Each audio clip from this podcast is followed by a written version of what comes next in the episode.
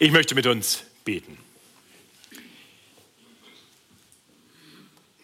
Dein Wort, sie müssen lassen starren. Dein Wort muss stehen bleiben. Dein Wort kann niemand wegnehmen. Nein, dein Wort im Gegenteil ist ein so mächtiges Wort, dass es die fällen wird, die es missachten. Und so wollen wir beten, dass du uns Ohren schenkst zu hören und Herzen, die bereit sind, dein Wort aufzunehmen. Herr, hilf mir, dein Wort in rechter Weise weiterzusagen, dass du nun zu uns sprichst und wirke du durch deinen Geist an uns, dass dein Wort uns erreicht und verändert. Amen. Wir kommen heute zur letzten Predigt in unserer Predigtserie durch das Prophetenbuch Joel. Das große Thema, und ich hoffe, das ist jetzt bei dieser fünften Predigt inzwischen allen bewusst, das große Thema des Propheten Joel ist der kommende Tag des Herrn. Bist du bereit für diesen Tag?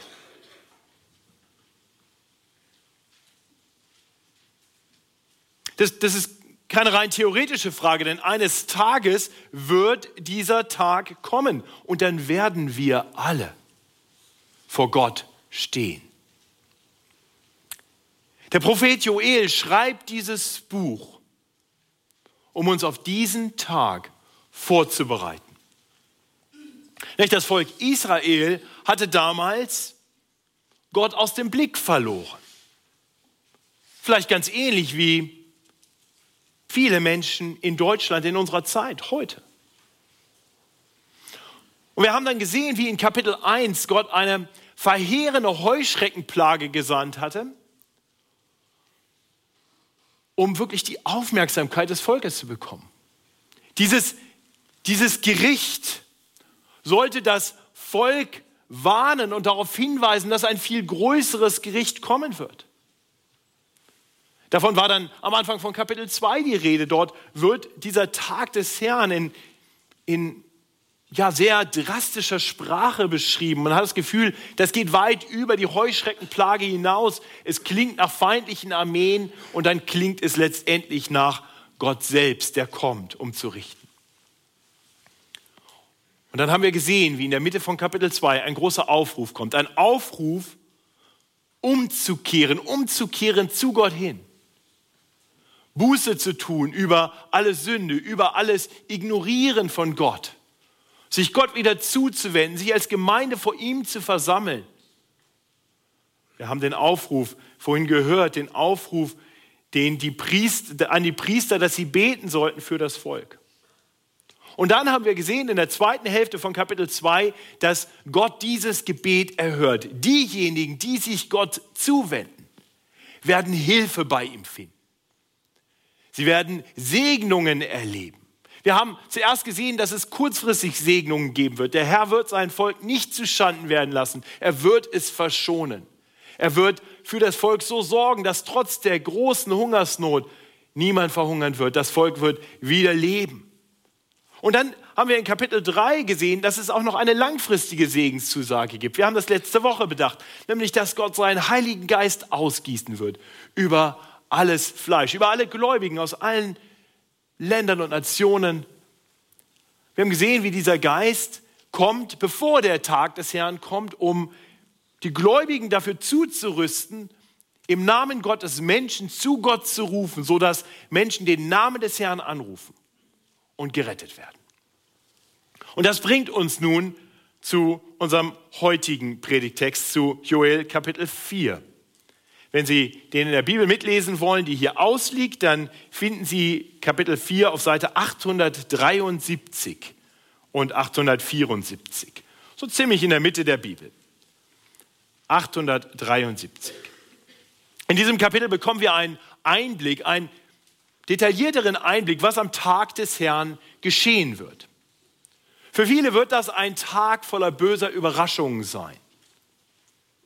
Doch für alle die sich dem Herrn im Glauben zugewandt haben, die so Teil seines Volkes geworden sind, wird dieser Tag reichen Segen bringen. Und so lautet nun auch der Titel für die heutige Predigt Gericht und Segen am Tag des Herrn. Wir wollen das in zwei Abschnitten betrachten. Zuerst einmal wollen wir sehen, wie der Großteil dieses Kapitels, die ersten naja, 15,5 Verse, uns den Tag des Gerichts beschreiben. Und dann kommen wir zu den abschließenden Versen. In der, beginnend in der Mitte von Vers 16 mit dem Wort aber sehen wir, dass uns Joel eben auch den Segen beschreibt, den Segen, den die Gläubigen am Tag des Herrn empfangen werden. Nun vor dem Segen steht die Beschreibung des Gerichts. Und diesem wollen wir uns nun zuwenden. Wir sehen dort in den ersten beiden Versen, dass das Gericht angekündigt wird. Ich lese uns Vers 1 und 2. Denn siehe, in jenen Tagen und zur selben Zeit, da ich das Geschick Judas und Jerusalems wenden werde, will ich alle Heiden zusammenbringen und will sie ins Tal Joschafat hinabführen und will dort mit ihnen rechten wegen meines Volkes und meines Erbteils Israel, weil sie es unter die Heiden zerstreut und sich, in mein, und sich mein Land geteilt haben. Wir sehen hier, wie, wie Gott die Menschheit wirklich in zwei Gruppen aufteilt. Das eine ist sein Volk. Und das andere sind die Heiden oder in anderen Übersetzungen vielleicht noch richtiger, die Nationen. Die Nationen, die Heiden, das sind alle, die nicht zu Gottes Volk gehören. Zur Zeit des Propheten Joel war das Volk Gottes das Volk Israel oder äh, wir wissen nicht ganz genau, wann das Buch geschrieben wurde, vielleicht konkret das Südreich Juda. Allerdings hatte Joel schon in Kapitel 2 deutlich gemacht, dass wirklich das Volk Gottes diejenigen sind, die den Ruf zur Buße hören, die sich Gott im Glauben zuwenden. In Kapitel 3 wurde deutlich, dass das wohl über die ethnischen Grenzen Judas hinausgeht und dass jeder, der die Berufung Gottes hört und sich ihm zuwendet, den Namen des Herrn anruft, zum Volk Gottes gehören wird. Genau diese Zweiteilung, genau diese Aufteilung greift das Neue Testament auf. Auch das Neue Testament unterscheidet zwischen zwei Gruppen. Zum Volk Gottes gehören alle, die daran glauben, dass Gott in Jesus Christus zu uns Menschen gekommen ist und dann stellvertretend für Sünder gestorben ist. Und dann gibt es eben die anderen, die, die das nicht glauben. Die, die Jesus Christus nicht als ihren Retter und Herrn anerkennen. Das sind die Gottlosen. Das sind die Heiden, die Nationen, die eines Tages von Gott in das Tal Joschafat geführt werden, um dort von ihm für ihre Sünden gerichtet zu werden. Viele Historiker, viele Kirchengeschichtler haben versucht herauszufinden, wo dieses Tal ist. Und man kann es nicht finden. Es ist nämlich keine geografische Bezeichnung. Äh, Joschafat heißt einfach, Gott richtet. Die Menschen werden dahin geführt werden, wo Gott sie richtet. Und so wird hier nun dieser Tag des Gerichts angekündigt. Beginnend in Vers 2 lesen wir konkret die Anklage.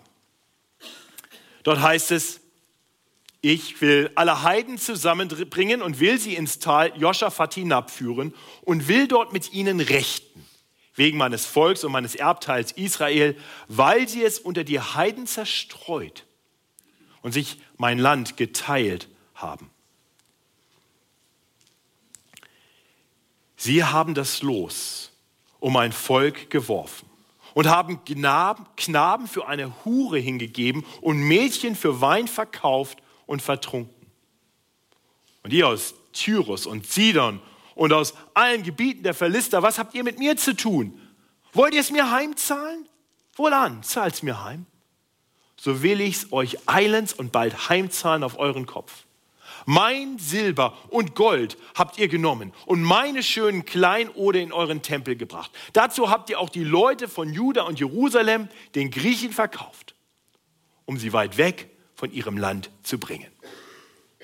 Wir sehen hier zuerst eine, eine allgemeine Anklage und dann wird es etwas konkreter. Und in dieser konkreteren Anklage, da bringt er ja, sehr direkte Beispiele. Er spricht bestimmte Völker konkret an, Tyrus und Sidon und Philister.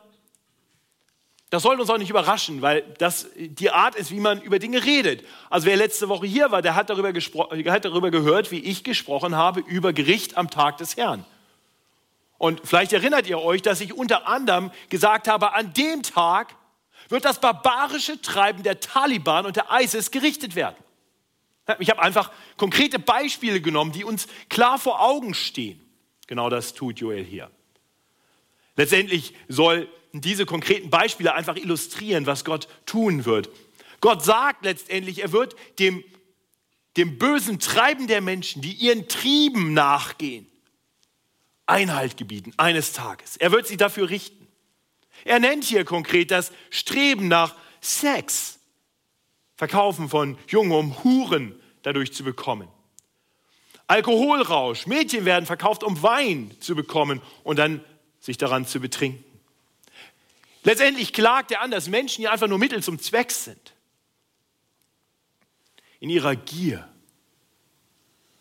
machen die bösen Menschen, machen die Heiden vor nichts halt. Ja, sie rauben dann selbst Silber und Gold und andere Kostbarkeiten aus dem Tempel. Nun mag es sein, dass uns diese Beispiele etwas weit weg vorkommen oder vielleicht auch nicht. Wie, wie ist das bei dir? Mal ganz ehrlich. Wie viel Raum gibst du diesen Trieben, die hier angeklagt werden? Einem unkontrollierten Trieb nach Sex. Das beginnt doch schon mit dem lüsternen Blick, der aus einem anderen Menschen ein Objekt macht. Geht weiter mit Pornografie, das ist die Versachlichung von Menschen.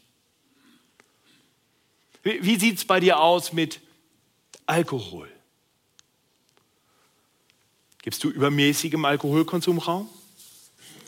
Wie sieht es bei dir aus mit Geiz und Gier? Nun werden wir hier keinen Tempel berauben, Kleinoden, das heißt also wertvolle Schmuckstücke, werden wir wohl kaum hier aus der Gemeinde wegschleppen, so viel steht hier nicht rum. Und doch, äh, bremst dein, deine Gier nach mehr, dein, dein Geiz dich darin, für das Werk des Herrn deinen Zehnten zu geben? Mal ganz ehrlich, so ganz abwegig sind die Anklagen gar nicht, oder? Wenn, wenn du irgendwo hier angesprochen bist, dann, dann möchte ich dich zur Umkehr rufen. Gott sieht das und er klagt es an. Flieh zu ihm. Wende dich ihm zu.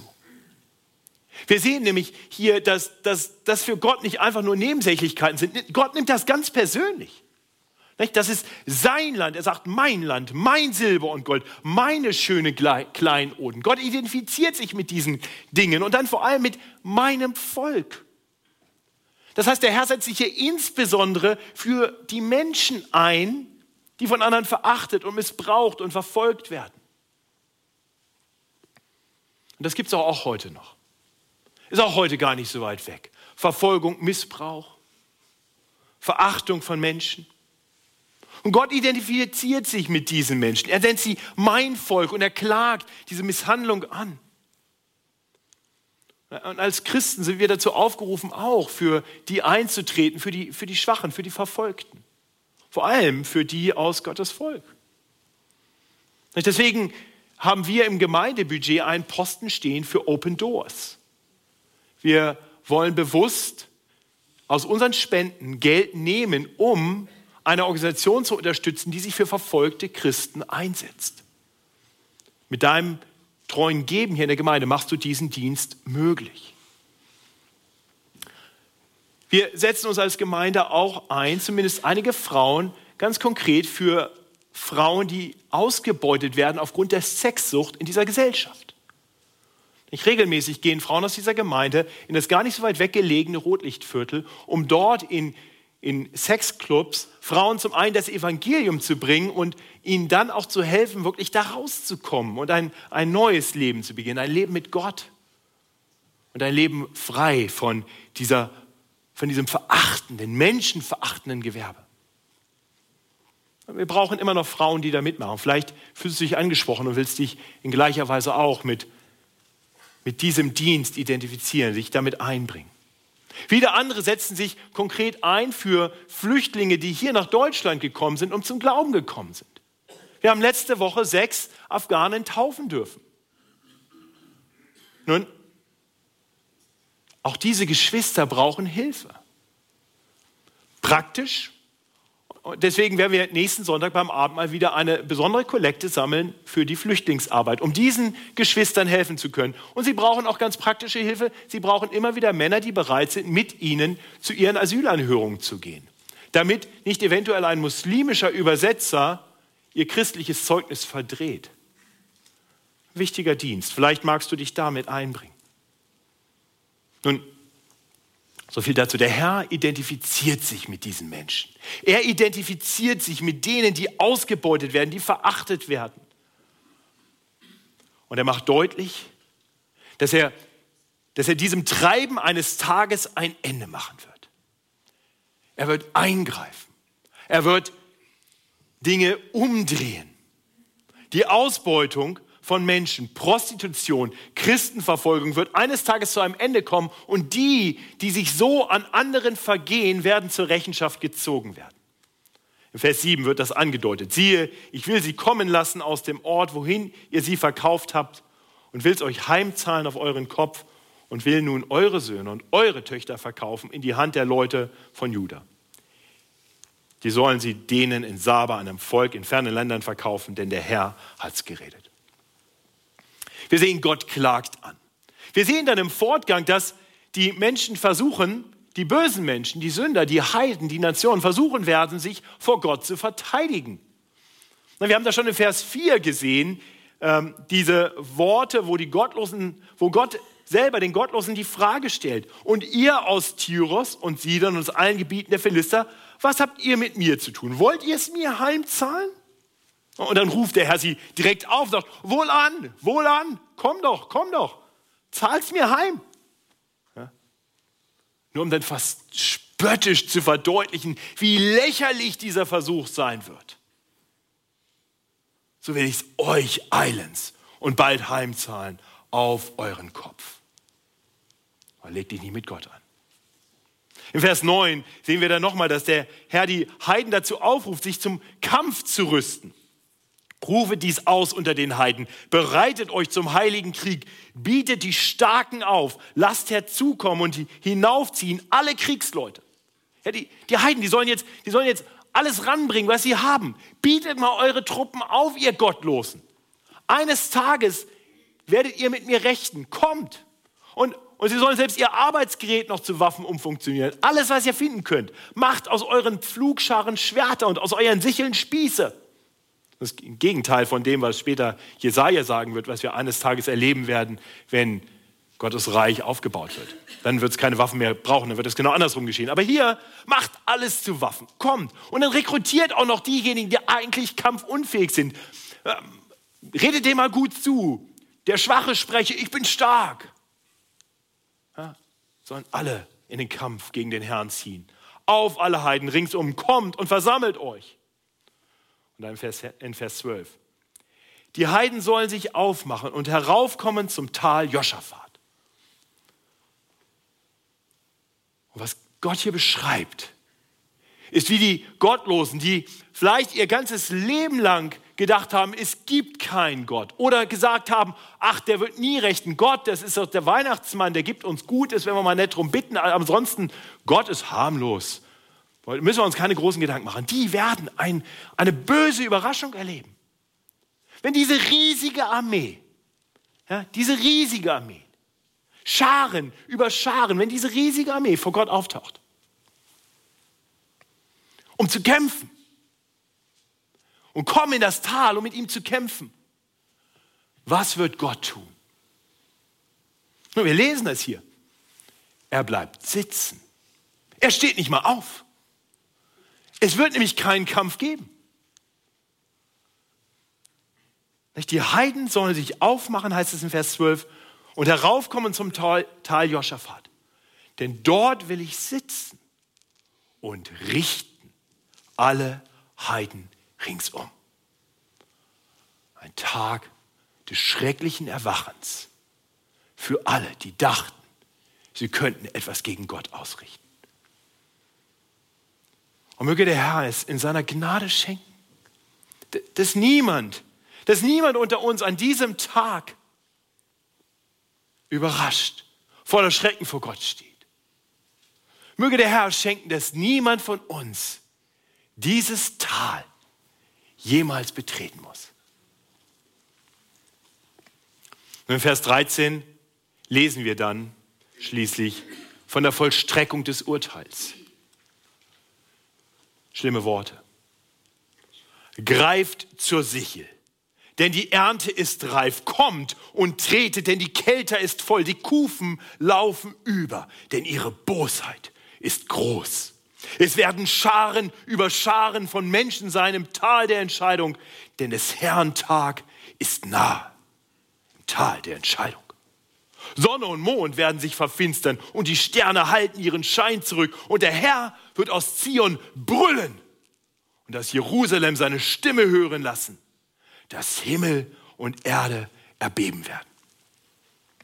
Das, was, was der Prophet Joel hier ankündigt in sehr bildhafter Sprache, das ist das Gericht am Tag des Herrn.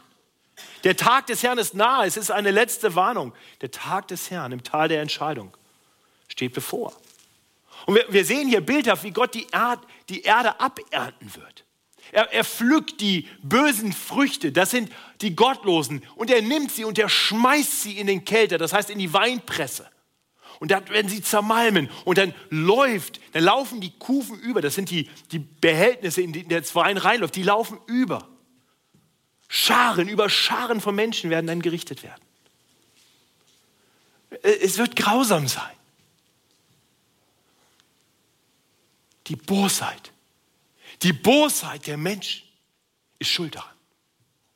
Wir, wir sollten nicht Gott anklagen. Gott selbst ist nur gerecht. Nein, es sind die Menschen, die sich gegen ihn gestellt haben. Und das wird ein schrecklicher Tag sein. Gott verdeutlicht das durch die Finsternis. Da mag man gar nicht mehr zuschauen. Selbst alles Licht, Sonne, Mond und Sterne, sie wenden alle ihr Licht ab davon. Und wir hören nur noch das Brüllen von Gottes Stimme. Selbst die Erde wird erbeben. Das ist schlimmer als als die schlimmste Horrorfilmszene, die du je gesehen hast. Da wird der, der schreckliche, der heilige Zorn Gottes ausgegossen über alles Böse, über alle Gottlosigkeit. Und niemand wird ihm entrinnen. Bist du bereit für diesen Tag? Wenn, wenn du diese Worte hörst und sie machen nichts mit dir, wenn die einfach so an dir vorbeigehen, dann wach auf. Das ist ernst. Ihr Lieben, lasst uns bedenken, was der Prophet Joel hier tut. Er, er sendet eine verheerende, eine vernichtende Heuschreckenplage über sein geliebtes Volk, damit sie endlich aufwachen. Und dann sendet er den Propheten Joel, damit er Menschen zur Buße ruft, damit sie sich ihm zuwenden und gerettet werden. Das ist Ausdruck der, der Liebe Gottes. Er ringt um die Menschen. Könnte, der Tag könnte ja auch einfach so kommen, aber, aber Gott möchte nicht, dass Menschen an dem Tag verloren gehen. Es ist nicht sein Anliegen, seinen Zorn über die Menschen auszugießen. Es ist sein Anliegen, dass Menschen zur Erkenntnis der Wahrheit kommen und gerettet werden. Denn, denn dieser gerecht richtende Gott ist zugleich ein Gott voller Liebe, ein gnädiger Gott. Und so ruft er durch den Propheten Joel die Menschen. Und das Gleiche tut er auch heute noch. Und die Menschen heute haben es genauso nötig wie damals. Denn auch heute leben noch so viele Menschen vor sich hin und sie lassen Gott komplett außer Acht. Die einen leugnen ihn komplett und die anderen machen aus ihm irgendwie einen netten Kerl, dem, dem man sich mal wenden kann und der immer nur kuschelig ist. Lieber Christ, wenn du Christ bist, dann hat Gott dir seinen Heiligen Geist gegeben. Wir haben letzte Woche darüber nachgedacht. Ein Geist, der uns befähigt, der uns den Mut gibt und uns befähigt, um das zu tun heute, was damals der Prophet Joel gemacht hat. Wir sollen wie der Prophet Joel Menschen sein, die als, als Botschafter Gottes den Ruf Gottes zu den Menschen senden, um sie zu warnen und um sie zur Rettung zu rufen. Gott möchte dich gebrauchen, damit du andere Menschen ermahnst und sie rufst und ihnen sagst, als Botschafter an Christi Stadt rufe ich dir zu, lass dich versöhnen mit Gott. Wende dich Jesus Christus zu, denn in ihm ist Gott zu uns Menschen gekommen, um das Gericht, das wir verdient hätten, auf sich selber zu nehmen, sodass jeder, der auf ihn vertraut, leben wird und nicht ins Gericht kommt. Und alle, die diesen Ruf gehört haben,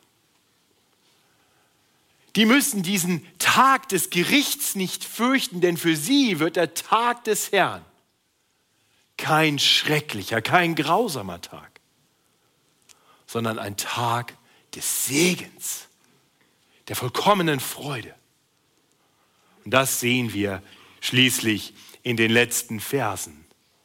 Wir sehen, wie der Tag des Herrn für die, die Jesus Christus als ihren Retter und Herrn anerkennen, die unter seiner guten Herrschaft leben, ein Tag großen Segens sein wird. Konkret werden hier drei große Segnungen genannt. Lieber Christ, diese Aussagen gelten dir. Die Warnung vor dem Tag des Gerichts ist wichtig. Aber wenn du dich Gott zugewandt hast und als ein Kind Gottes liebt, lebst, dann musst du dir über die ersten 15,5 Verse keine Sorgen machen. Christus hält dich fest bei sich. Die ersten 15,5 Verse sollten dich dazu bringen, dass du nochmal festmachst, dass du wirklich auf der richtigen Seite stehst. Die sollten dich dazu bringen, dass du andere dazu rufst, auf die richtige Seite zu kommen. Aber dann darfst du wissen, der Segen Gottes, der hier verheißen wird, der gilt dir. Und so ist dieser kommende Tag für dich ein Tag großer Freude. Die erste Segenszusage, die wir hier sehen, ist die, der Zuspruch von großer Sicherheit. Ich lese uns diese Worte. Beginne mit dem wunderschönen Wort aber. Aber seinem Volk wird der Herr eine Zuflucht sein und eine Burg den Israeliten. Und ihr sollt erfahren, dass ich, der Herr, euer Gott, zu Zion auf meinem heiligen Berge wohne. Dann wird Jerusalem heilig sein und kein Fremder wird mehr hindurchziehen. Diese Zusage, die, die mag für uns im ersten Moment vielleicht ein bisschen seltsam klingen. Ist das jetzt wirklich so toll? Eine Burg, naja, kann man mal besichtigen, aber typischerweise ein altes Gemäuer, relativ kahl und kalt, vielleicht eher einengend. Wir müssen uns die Situation verdeutlichen, in die Joel hineinspricht. Er spricht zu, zu dem Volk Israel damals und dieses Volk war immer wieder bedrängt durch andere Völker. Wir wissen nicht ganz genau, wann er das geschrieben hat, aber wahrscheinlich waren die, die Angriffswellen der Assyrer lagen schon hinter ihnen. Sie hatten immer wieder erlebt, wie die Assyrer kamen und die Stadt Jerusalem belagert hatten, andere Städte schon zerstört hatten und, und die Menschen keine Zuflucht fanden. Und dann kamen die Babylonier und vielleicht hat Joel sogar nach der Zeit der babylonischen Invasion, des babylonischen Exils geweissagt. Und, und damals gab es gar keine Zuflucht mehr. Die Stadt wurde zerstört, die Menschen wurden weggeführt. Und hier nun verheißt Gott seinem Volk Zuflucht. Ja, er selbst wird für sie Zuflucht sein. Er ist die feste Burg. Ein feste Burg ist unser Gott. Er wird alles Fremde, alle Feinde austilgen. Wir müssen gar nicht mehr kämpfen. Er tut das für uns. Er wird uns befreien. Kein böses Wort mehr. Keine Anfechtung, keine Anfeindung, keine Ausbeutung, kein Missbrauch. All das wird ein Ende haben. Nicht in der Gegenwart Gottes, da, da kann das Böse nicht mehr sein. Das ist das, was hier zum Ausdruck kommt. Der Ort, an dem Gott sein Volk sammelt, das neue Jerusalem, wird ein Ort sein, an dem kein Fremder sein wird. Jerusalem wird heilig sein. Das Wort mag uns auch wieder ein bisschen weit weg vorkommen. Heilig heißt einfach alles, was nicht gut ist, alles, was unrein ist, alles, was nicht Gott geweiht ist, ist weg. Herrlicher Ort. Hast du nicht Sehnsucht nach diesem Tag? Nicht an der Tag, an dem wir beim, beim Herrn geborgen sein werden. Nichts Feindliches wird mit da sein. Es wird heilig sein. Selbst das Unheilige in uns wird dort nicht mehr sein. Und das macht uns ja vielleicht manchmal sogar mehr zu schaffen als die äußeren Feinde. Nein, alles Böse, alle Anfechtungen, aller Zweifel, alle Nöte werden der Vergangenheit angehören. Das ist die erste große Segenszusage, die uns der Prophet Joel gibt. Dann lesen wir, beginnen in Vers 18, eine zweite Segenszusage, Verse 18 und 19. Zur selben Zeit werden die Berge von süßem Wein triefen und die Hügel von Milch fließen und alle Bäche in Juda werden voll Wasser sein. Und es wird eine Quelle ausgehen vom Hause des Herrn. Die wird das Tal Schittim bewässern. Aber Ägypten soll wüst werden und Edom eine Einöde um des Frevels willen an den Leuten von Juda, weil sie unschuldiges Blut in ihrem Land vergossen haben wiederum die, die Segenszusagen sind in einer Sprache, die, die uns vielleicht nicht so ganz direkt anspricht. Wein und Milch, naja, gibt es zur Genüge. Gehe ich in den Supermarkt, ja? Wasser, drehe ich einen Wasserhahn auf. Ja, aber damals, äh, damals war das ein bisschen anders. Da war man sehr abhängig von einer guten Ernte. Man war abhängig von der Versorgung, die letztendlich von Gott kam. Und wir wissen, dass das Volk, dem Joel hier schreibt, gerade eine Heuschreckenplage erlebt hatte. Eine Plage, die dazu geführt hatte, wie wir in Kapitel 1 bedacht hatten, dass die Weinstöcke verdorben waren. Es gab keinen Wein mehr. Die Heuschrecken hatten alles kaputt gemacht. Wir hatten in Kapitel 1 sogar gelesen, dass das Vieh nicht genug zu essen hatte, dass das Vieh schrie zu Gott. Und wenn das Vieh nicht zu essen und zu trinken hat, dann gibt es auch keine Milch. Und, und dann war dort eine große Dürre, auch das haben wir betrachtet. Es gab kein Wein, keine Milch und kein strömendes Wasser. Doch, doch nun verheißt der Herr, das wird alles der Vergangenheit angehören. Wein und Milch im Überfluss, frisches Quellwasser vom Hause des Herrn. Während die Gottlosen zur Wüste und Einöde werden. Das sind konkrete Beispiele ja, aus der Lebenswelt der Israeliten. Konkrete Beispiele, die uns illustrieren sollen, das grundlegende Prinzip dahinter, nämlich dass Gott denen, die sich ihm zuwenden, an diesem Tag eine Fülle schenken wird. Erfüllung schenken wird, die unvorstellbar groß sein wird. Ja, eines Tages wird Gott selbst mitten unter uns sein und wird uns versorgen mit allem, mit allem, wonach unser dann verändertes Herz begehrt. Gibt es etwas in deinem Leben, das dir im Moment fehlt? Leidest du Mangel irgendeiner Art?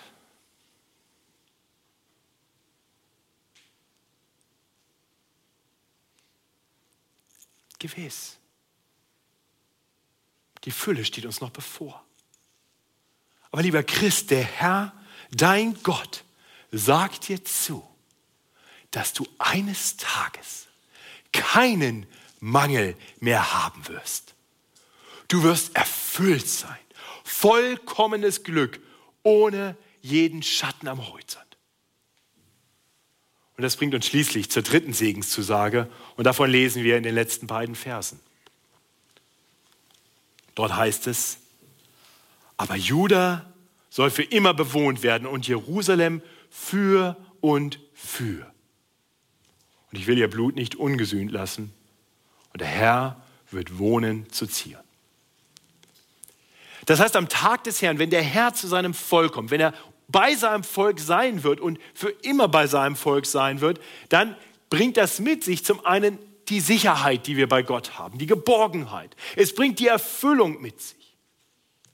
Und all das wird eben nicht nur für einen kurzen Moment sein.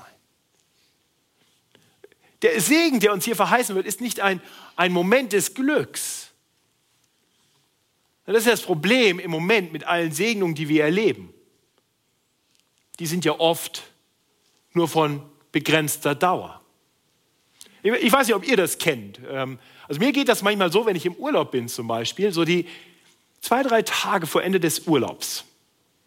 Und verstehe es nicht falsch, ich habe euch lieb, also ich komme immer gerne zurück. Aber so zwei, drei Tage vor Ende eines Urlaubs, wenn es wirklich schön ist, dann, dann kommt bei mir so was ganz Seltsames hoch.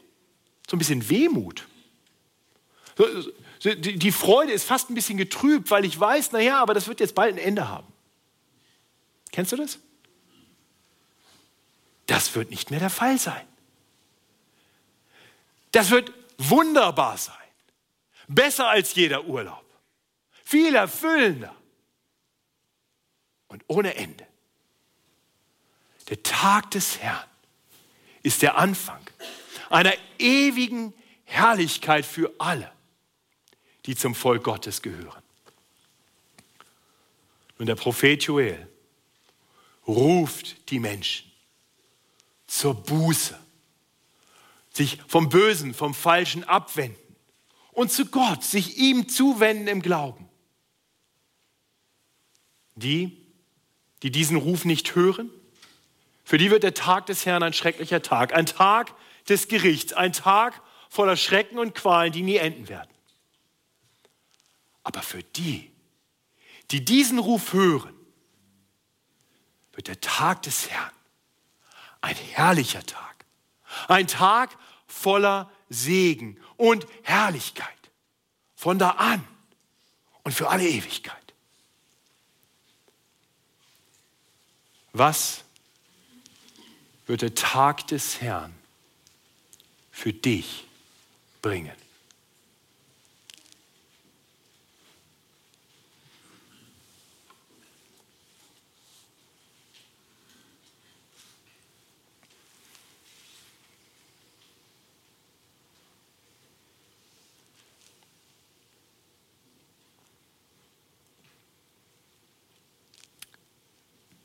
Danke, lieber Vater, dass du uns in deiner großen Liebe und Geduld nicht einfach ins Verderben laufen lässt. Danke, dass du in deiner großen Gnade deinen eingeliebten Sohn in diese Welt gesandt hast damit er den Tag des Gerichts auf sich nimmt. Stellvertretend für alle, die du berufst, die deinen Ruf hören,